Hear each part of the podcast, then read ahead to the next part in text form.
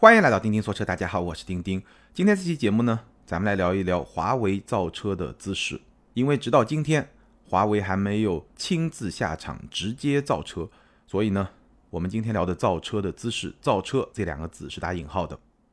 那关于这个话题呢，我纠结了一段时间要不要说，因为对于华为造车，我感觉我自己的理解直到今天还不是特别的深刻，所以呢会有点纠结。但是呢。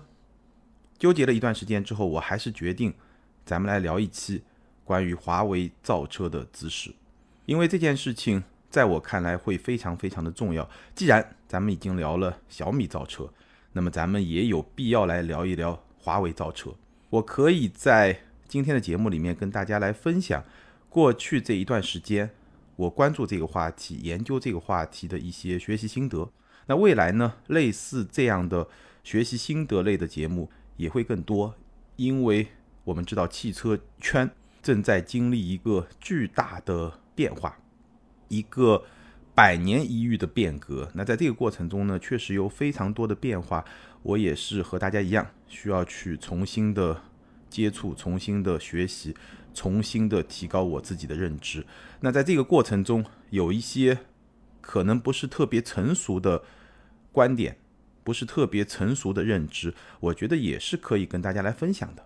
不是说我必须把一件事情想得非常的明白，再跟大家来说，我可以跟大家一起来成长，一起来进步。好，那今天呢，咱们就来聊一聊华为造车的姿势。这个话题从什么时候开始聊呢？我觉得可以从今年上海车展开始来聊。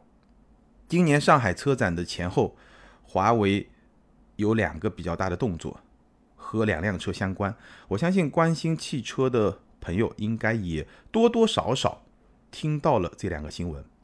那咱们就一个一个来说。第一，我自己和华为的接触，作为消费者当然有过一些接触，但是作为一个媒体从业者，我和华为的第一次接触是在今年上海车展媒体日的第二天，我第一次参加华为的活动，华为的发布会。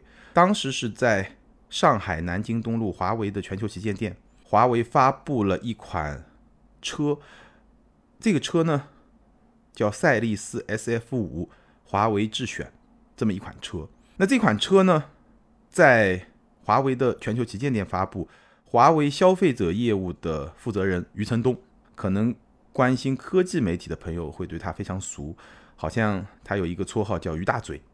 他呢就亲自到了这个发布会的现场，然后有一个演讲，一个那个氛围还是挺亲切的，因为发布会嘛，他是在旗舰店，就在店里面搞的一个发布会，所以这个店虽然面积很大，但是对于一个发布会来说呢，仍然是一个不是特别夸张的那种阵仗，所以呢，还是一个比较轻松的氛围。他做了一个演讲，然后呢聊了聊这个车。我的感觉啊，这个氛围就跟汽车发布会其实还挺不一样的，跟常规的汽车发布会的这种氛围、这种调性还挺不一样的。就说几个细节，第一呢，余承东在说这个车的时候，你时不时就能听到一些起哄的声音，但这个是比较正面的一个起哄的声音，就是哇哇哦，然后就在那鼓掌。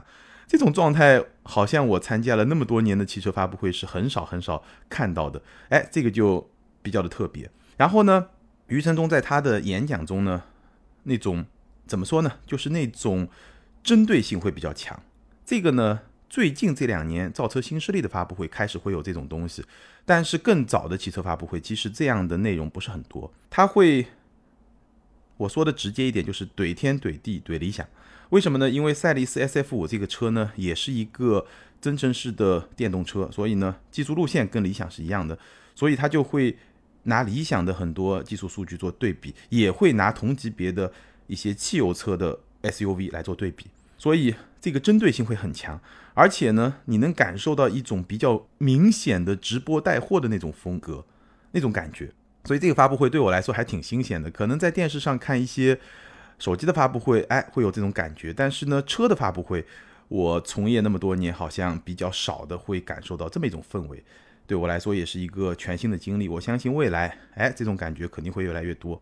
好，那我们简单说一说余承东发的这个车，这个车呢，完整的名字叫赛力斯 SF 五华为智选，本身它是赛力斯 SF 五的一个二零二一款一个新的版本，加上华为智选什么意思呢？就是它进入了华为的这么一个网络里面，这么一个生态里面。我先简单说一下赛力斯 SF 五这个车，这个车呢，其实并不是一个全新的车，之前已经上市了有一段时间，但是呢。知名度非常的低，我对这个车在此之前几乎没有什么了解，隐隐约约好像有点什么印象，但是呢，没有什么清晰的了解。那这个车呢，它本身是一个中型 SUV，从车身尺寸来说，车长四七零零，轴距二八七五，基本上跟特斯拉的 Model Y 体型差不多，就这么一个 SUV。然后它的技术路线呢，用的是增程式的电动，我刚刚也说了。增程器一点五 T 的四缸增程器，这个比理想会更让人放心，因为理想是个三缸机嘛，至少听上去会更让人放心一点。然后呢，它有后驱版本和四驱版本，后驱版本用的是交流异步的后电机，这个车百公里加速六秒八，其实速度也不慢。四驱版本用的是前面。异步电机后面同步电机，就是前面是一个感应异步电机，后面是一个永磁同步电机。四驱，百公里加速四点六八秒，那这个应该说就已经有一点性能取向的那么一个感觉了。然后这辆车呢，电池组三十五千瓦时，纯电续航一百八十公里。这个纯电续航的这个数字呢，其实有一点疑点，就是我会觉得有点奇怪，什么呢？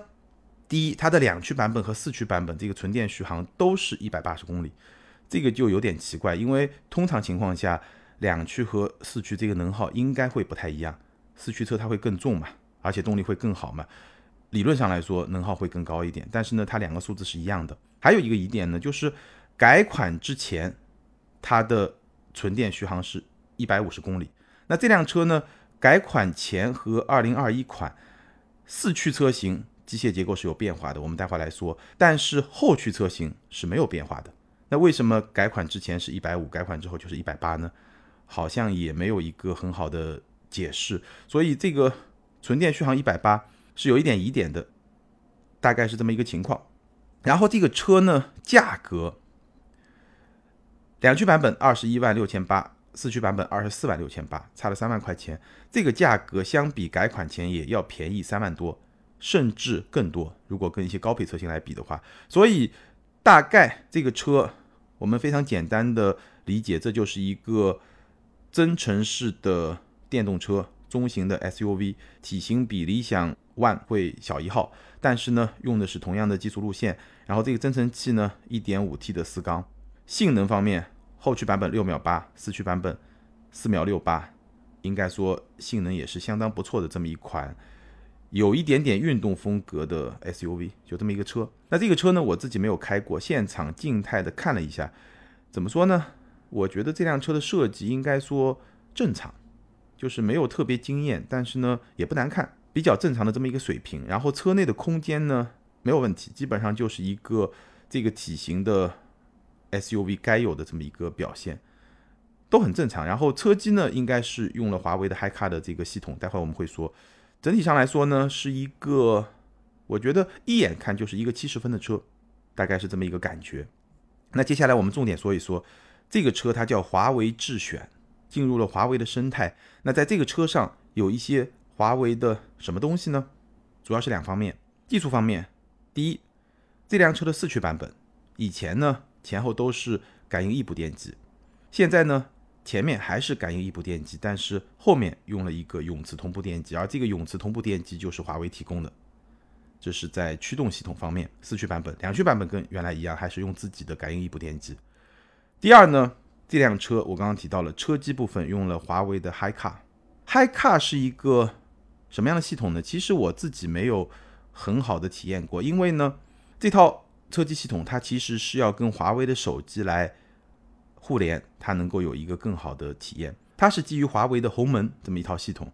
那鸿蒙这套系统呢，如果你的手机是鸿蒙，然后你这个车 Hi 卡也是鸿蒙，它相互之间的连接就会非常非常的方便，而且非常非常的顺畅。打个比方，你自己听歌听到一半上车了，这个歌就自动会上传到车机，或者你在打微信电话上车了，然后你这个微信电话就会自动的上传到车机，无缝的这种连接，这个是你的设备都是鸿蒙系统的设备，你能够做到的非常好的一种体验。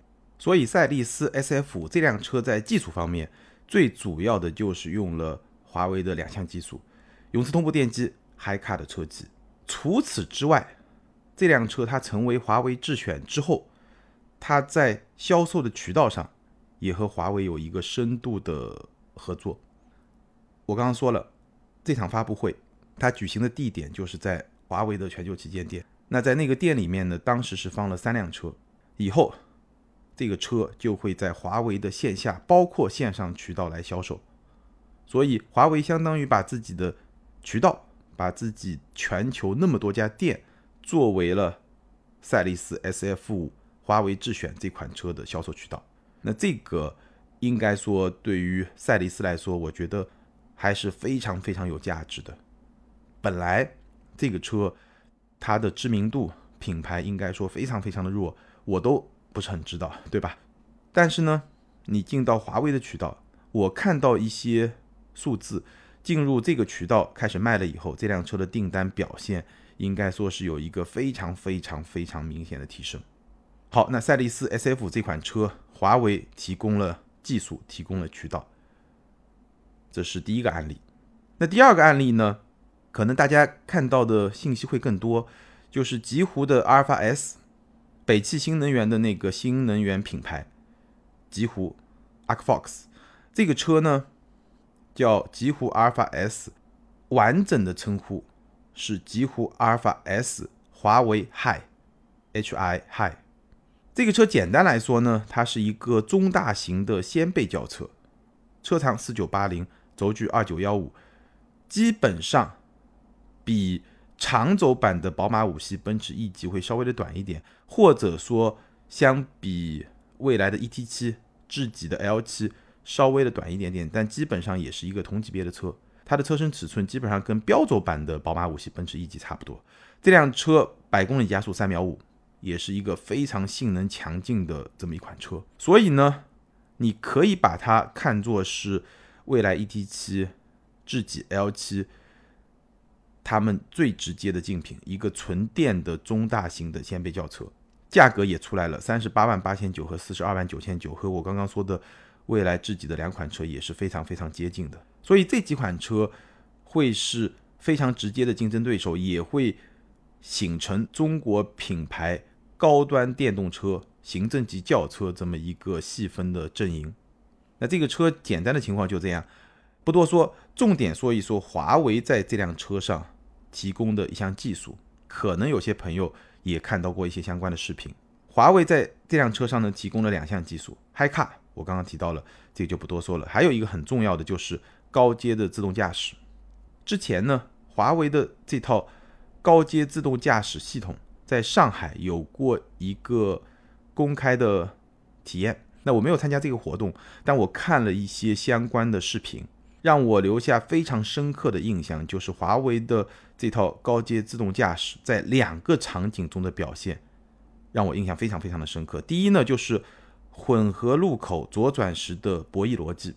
这话怎么说呢？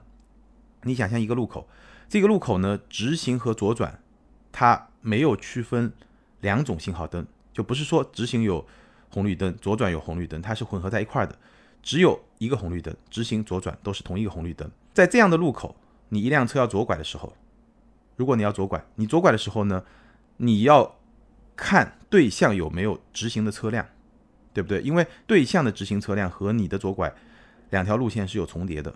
那华为的这套系统在这样的路口，它的表现非常的亮眼。它会先看对向有没有直行车辆，如果有的话，他会先等，等对向的直行车辆过去以后，他再完成这个左转。然后呢，左转过去，如果说人行道上有人也在走，他会等等人走完以后，他再继续行驶。这个表现让我印象非常的深刻。还有一种情况呢，就是在人车混合道路的通行能力表现很好。有些路人和车并没有完全的分开，你在行驶过程中边上可能会有一些助动车啊，包括自行车啊，这个时候它的表现也非常的惊艳，该停的时候停，该走的时候走，整体的表现应该说非常非常的顺。所以这个视频我其实看了好几个视频，内容都差不多。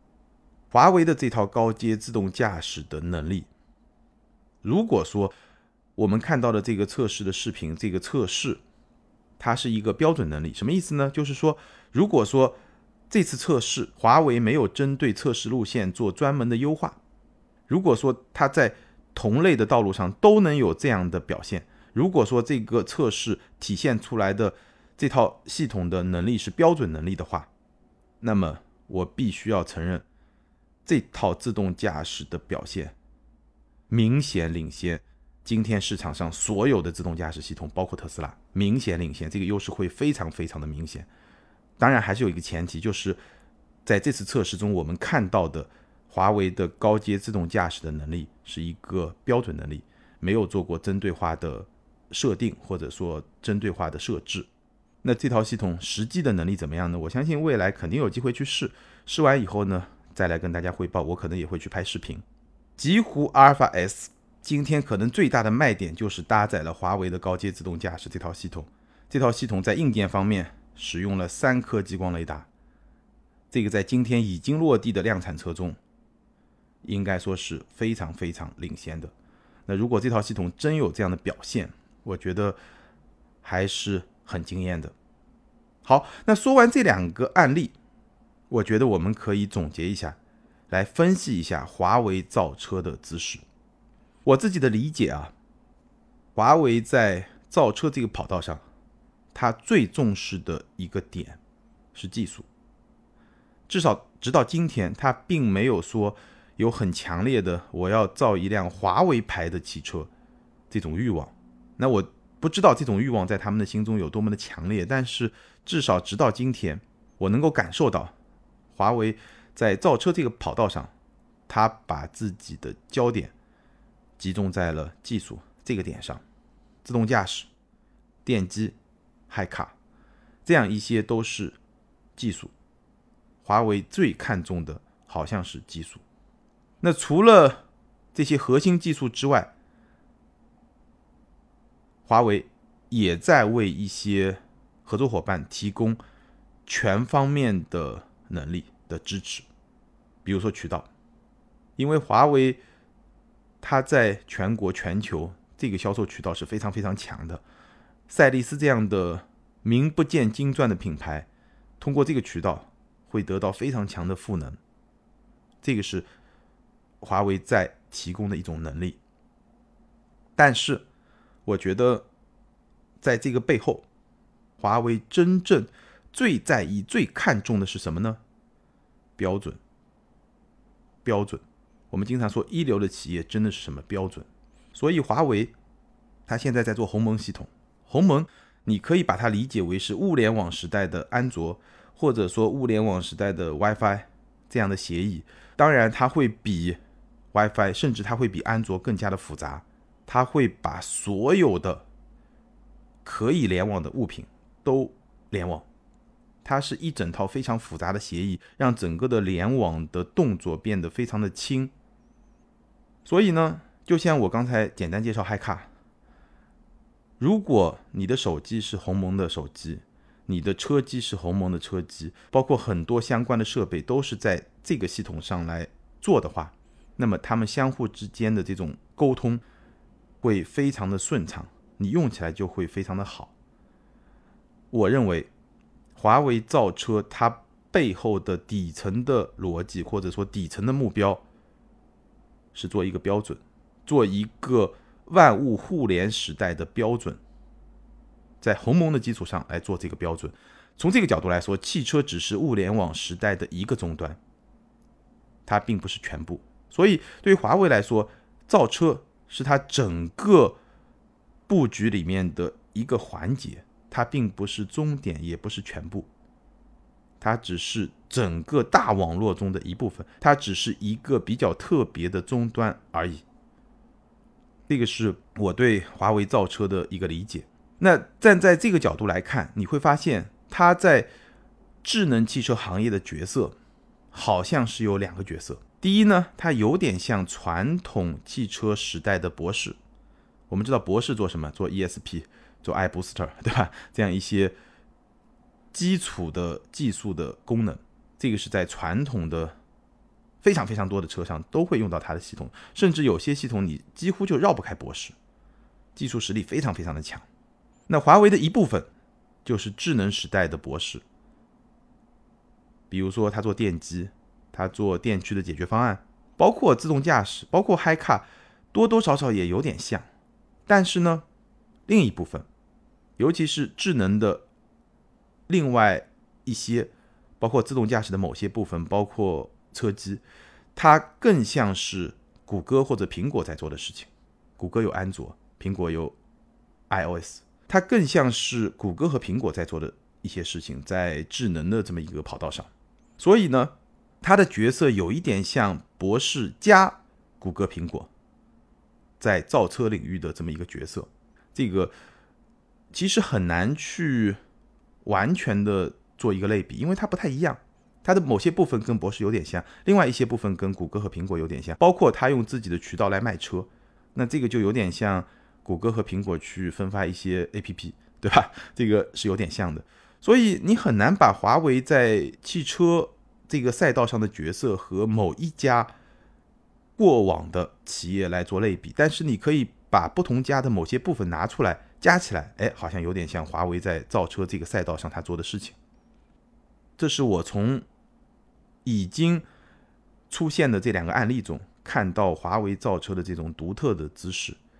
它从技术作为切入，它的目标是做自己的标准，然后把智能汽车纳入到这个标准中，然后呢？为了实现这个目标，他可以把自己全方位的能力都输入到这个行业，最终呢，他成为这个行业的一个底层技术的一个提供者，而且呢。今天的这个底层技术跟博士时代的底层技术其实不太一样，因为今天的底层技术跟智能汽车相关的很多，它一定是跟数据密切相关的。所以你掌握了这个底层技术，你提供了这个底层技术，从某种角度来说，你也就是掌握了未来智能汽车的命脉。所以从这个角度来说，华为对于造车这个赛道的深度，它植根的这个深度会比博士更深。这个是华为造车的姿势。那基于这么一套姿势，我认为它会遇到两个核心的挑战。第一，行业的生态，所谓的大厂博弈。因为智能是车的核心能力，华为做的自动驾驶也好，车机也好，这些都是未来一辆车的核心能力。相比之下，博士的很多能力确实也是传统汽车的非常重要的能力，但是毕竟。发动机啊，变速箱啊，底盘啊，很多部分，尤其是整合的能力，在传统的汽车行业是掌握在整车厂的手中的。而华为对于智能汽车的这个布局，它会把核心能力掌握在自己的手里面，所以它和整车厂的关系，其实和博士和传统车厂的关系已经不太一样了。所以从这个角度来说，我认为。不造车的华为，可能比造车更可怕。当然，这个是站在传统车厂或者一些造车新势力他们的角度来看，不造车的华为可能比造车更可怕。这个我们是从产品的角度，智能是车的核心能力。从这个角度来说，再来看产业链，我们从整个产业链的角度来说，华为提供了什么？核心技术，自动驾驶。电机核心技术，用户的体验界面这个非常重要。HiCar，用户的体验界面、人车交互的界面是他来提供的。数据这就不要说了，包括销售渠道。所以从产业链的角度来说，我们可以说，如果华为所有的雄心也好、野心也好，全部都实现的话，实质上它就是把一些车厂变成了它的代工厂，因为核心的能力都在它那儿。也许这辆车。并不一定打华为的品牌，但是核心能力都在华为这儿。那如果说产业链是这么一个格局的话，势必它会遇到非常错综复杂的竞争，它的对手太多了，阿里、腾讯、百度、小米、未来这样一些新的玩家，显然是它的对手。国际上来看，特斯拉、谷歌、苹果，包括一些有野心的大车厂，BBA、大众、丰田、本田，全部都会是它的竞争对手。所以，华为的这套打法，在初期，他会去帮助一些车厂共同来做智能汽车。那通常跟他合作的，要么就是一些比较小的车厂，比如说极狐、北极新能源。赛力斯，对吧？这样一些比较小的产品，或者说比较小的车厂，金康、赛力斯、金康，对吧？所以这一步我相信是会比较顺利的，因为这些小的车厂、小的品牌、小的产品，它更多的是倚仗华为的这个技术能力，包括渠道、包括品牌。但是华为需要再跨越到更大的品牌。一开始我相信有一些比较大的品牌可能会跟华为在车机啊，在自动驾驶领域有一些合作，比如说我的这套车机同时支持自己的车机和华为的 HiCar，就像支持 CarPlay 一样，这个是没有问题的。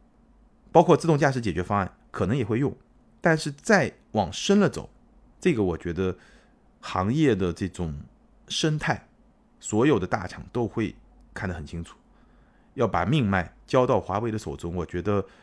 没有那么的容易，尤其是考虑到现在华为手机因为受到一些制裁，它整个的市场份额也在往下掉，对吧？那这套车机最大的好处其实就是跟手机互联的这种无缝的互联嘛。那你手机的份额在往下走的话，你的车机的吸引力其实也是一个很大的限制和挑战。所以行业生态这个是会对华为这套打法一个挑战。那第二个挑战呢？我之前在聊小米的时候，其实也提到过，就是今天的地缘政治的环境，决定了今天的标准之争比从前会更加的政治化。中国企业要做一个标准，要做一个全球的标准，可能比很多年前会更难。这个也是大家都能够看到的一个事实吧。不过呢，无论如何。美团的王兴在上海车展期间发了一个朋友圈，也是广为传播。他说呢，特斯拉终于迎来了一个在技术实力和忽悠能力上都旗鼓相当的对手，就是华为。所以大家好好的品味一下这个话，我自己是比较认同的。至少从我今天了解到的华为来说，技术能力真的非常的强。如果说它的自动驾驶真的做到了那么高的一个水平，从我的角度来说，惊艳，我只能用这个词来形容它，好吧？那以上就是到现在为止，通过赛力斯和极狐阿尔法 S 这两个案例，我对华为造车的知识一些理解，跟大家来分享。我相信华为会越来越深的进入到造车这个领域，而且呢，确实你会觉得它有一种哪吒型的公司的那种感觉。什么叫哪吒型的公司呢？就是它会在你不知不觉的情况下，因为我们知道哪吒是孕育了很长很长时间才生出来，对吧？所以它会在你不知不觉的情况下。暗地里去发展他的能力，等到他一出来，就已经是一个战斗力非常强的这么一个选手。所以，这个就是华为的 HiCar，包括华为的高阶自动驾驶给我留下的一个很深刻的印象。那基于这样的能力，他又选择了一个应该说在今天来说比较特别的一种进入造车领域的这么一个姿态，快速的去推进。所以我们可以。关注一下有多少企业会慢慢的进入到华为这个生态里面，这个点包括以后更深的跟一些国际大厂的博弈，我觉得都是未来几年整个汽车圈非常非常会有看点的一些话题。那以后呢，我也会继续关注这些话题。好，以上就是今天节目的全部内容。那你对华为造车，哎，这个姿态有什么样的看法？或者你也在行业里面，汽车行业、手机行业、科技行业里面，那你的角度来看，华为造车的姿势有什么特别的地方？欢迎在评论区留言，和更多的听友和钉钉来进行交流和互动。还是那句老话，留言和评论永远都是对钉钉最大的支持。那接下来呢，我们来看上期节目的听友留言。上期节目聊了车上几个值得关注的配置，ID 是 Allen 路 A L E N L U Allen 路，他说：丁丁老师可以讲一下 Auto Hold 和自动启停的关系吗？有些车深踩油门会激活自动启停，这样是否会和 Auto Hold 发生冲突？Auto Hold 和自动启停，自动启停这个功能呢，就是当你车处于静止状态，比如说等红灯，或者说你等一个人，这辆车处于静止状态的情况下，如果系统判断我可以让发动机熄火，同样能够维持这辆车上的一些功能的实现，那它就会熄火。那如果你开着空调，有时候就不会熄火，或者熄火时间会比较短。那 Auto Hold 呢，是当你停下来的时候呢。它会自动的给你一个刹车，这样呢你就不用脚一直踩着刹车。本身这两个功能是不同的功能，但是呢，你听我刚才的描述，你就知道这两项功能其实它的使用场景是有非常大的重合的。所以呢，早年我印象中可能十年或者八年之前，搭载自动启停和 Auto Hold 这两项系统的很多车，两个系统会打架不顺。有时候呢，可能你轻点油门。